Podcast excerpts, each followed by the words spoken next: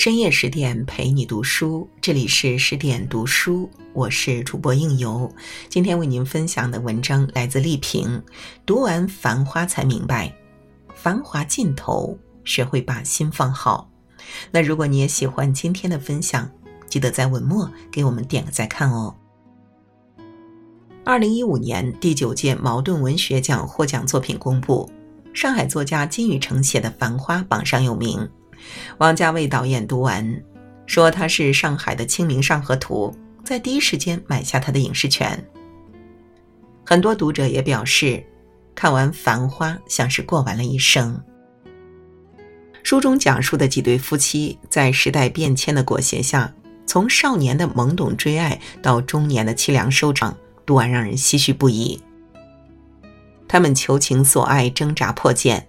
最后历尽繁华，只能在喧嚣的尘世间孤独前行。命运的变局让他们学会了逆来顺受，在婚姻中画地为牢，迷失了自己。重读《繁花》才明白，感情中若让心随波逐流，只会消磨爱的能力。学会安顿自己的心，才是一个人最好的归宿。一放手的自由是孤独。霍生出身于空军干部家庭，住在高级的英式公寓里。情窦初开，他便对喜欢炒股市的文艺女孩舒华产生了不一样的情感。上世纪六十年代，那段灰暗的时光悄然而至，他们相依相伴，一时正谈人性，感情随着一次次深度交谈而加深。然而，纵是干部家庭的舒华，也难逃去东北务农的安排，远走他乡。时代的浪潮改变了两人的命运轨迹。呼声始终记得淑华在寄给他的绝交信中写道：“人和人无法相通，人间的佳恶形态已不值一笑，人生是一次荒凉的旅行。”几年后，呼声在火车站再次见到淑华时，她刚生完第三个孩子，因产后抑郁，狼狈逃回上海，精神已经失常。看到被摧残的初恋。那份无奈与悲愤，比爱本身更让护生刻骨铭心。感情受挫的阴霾尚未散去，家庭变故又给了护生重重一击。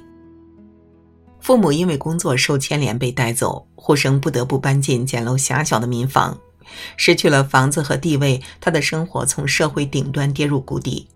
对现实的悲观和无力，让他灰心丧气。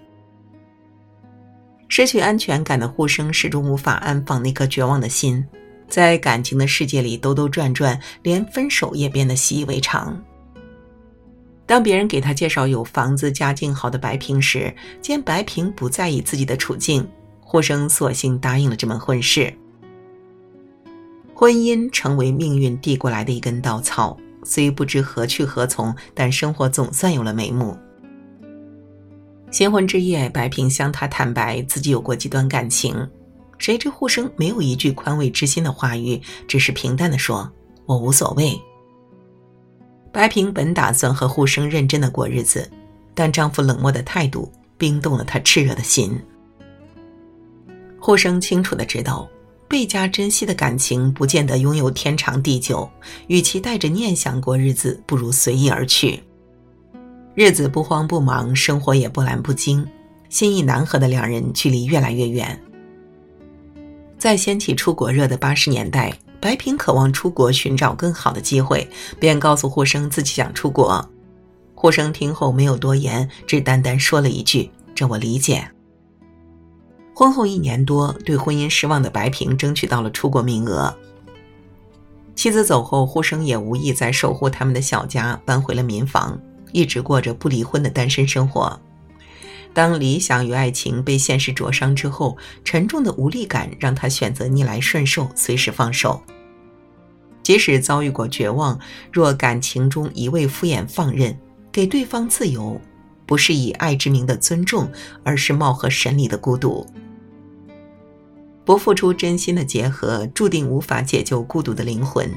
唯有敞开心扉，打破藩篱，允许爱人走进内心，才能携手温暖前行。二放不下的欲望是牢笼。大作家林语堂说：“婚姻如同一艘雕刻的船，看你怎样去欣赏它，又怎样去驾驶它。以不知足的眼光看待婚姻，对方再偏爱也一文不值。而放下不切实际的欲望，会弄丢爱你的人，更会迷失自己。在外贸公司上班的汪小姐，就是一位不懂得驾驭婚姻的糊涂人。她的丈夫洪庆是公职人员，按政策，他们夫妻只能生一个孩子。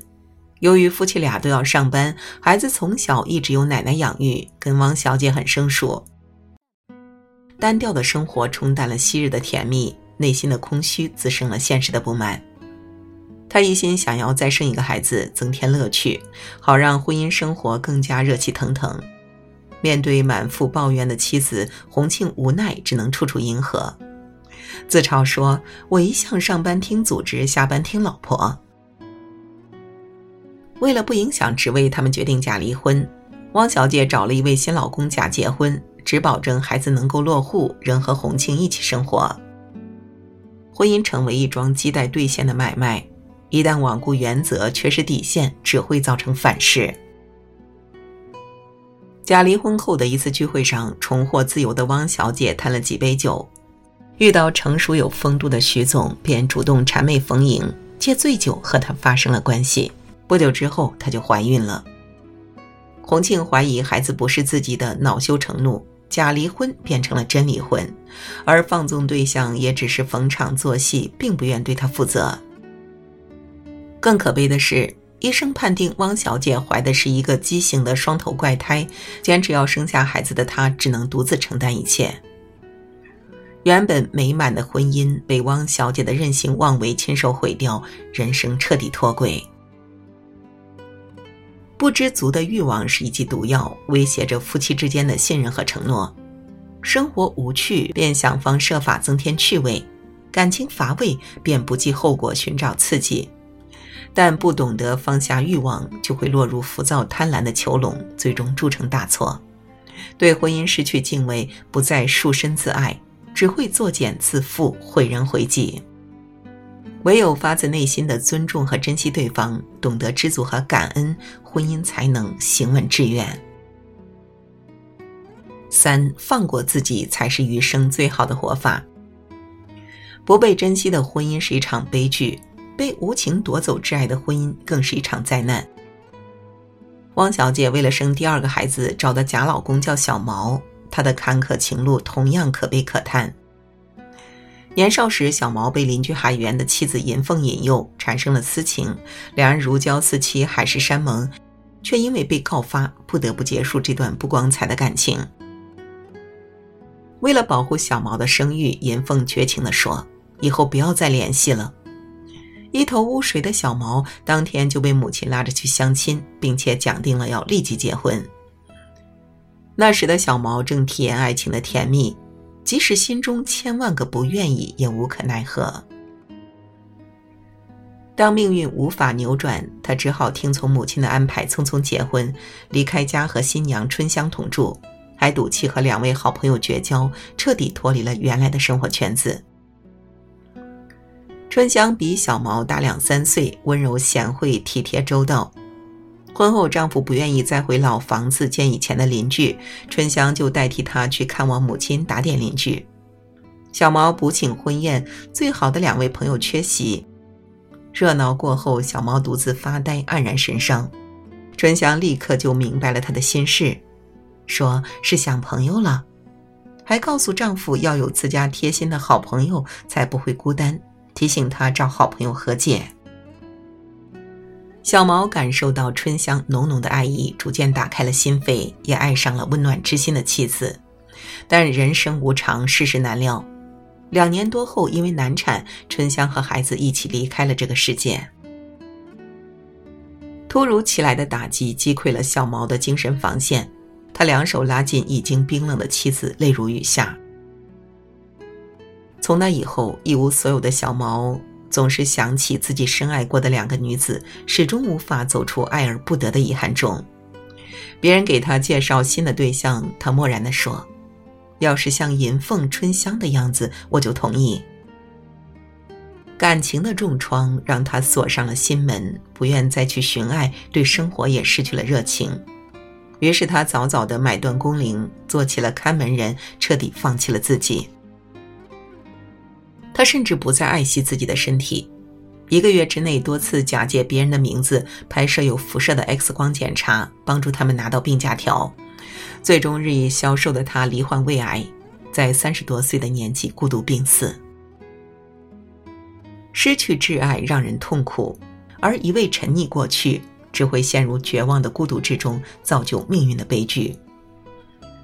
无法告别过去，难以走向未来，唯有将无法拥有的缺憾化成生命中坚强的力量，才能勇敢直面失去。学着让往事远走，安放受伤的心，把握当下的爱与温暖，才是放过自己最好的方式。金宇成在接受采访时说：“繁华，繁花，物极必衰，人生就是这样。就像花有绚烂盛开时，也有凋落衰败日。人生处处充满考验，在热闹喧嚣时懂得珍惜，在挫折伤神时把心放好。”坦然接纳感情中的无奈与悲伤、孤独与失去，才会长出坚不可摧的铠甲。命途坎坷、心碎神伤，都只是生命经历的一部分，终将烟消云散。愿你我安顿好，放逐自己的心，不泯灭爱的能力，穿越苦痛，一路繁花相伴。好了，今天的文章就为您分享到这儿了。更多美文，请继续关注十点读书，也欢迎把我们推荐给你的朋友和家人，一起在阅读里成为更好的自己。我是应由，让我们在下个夜晚再会了。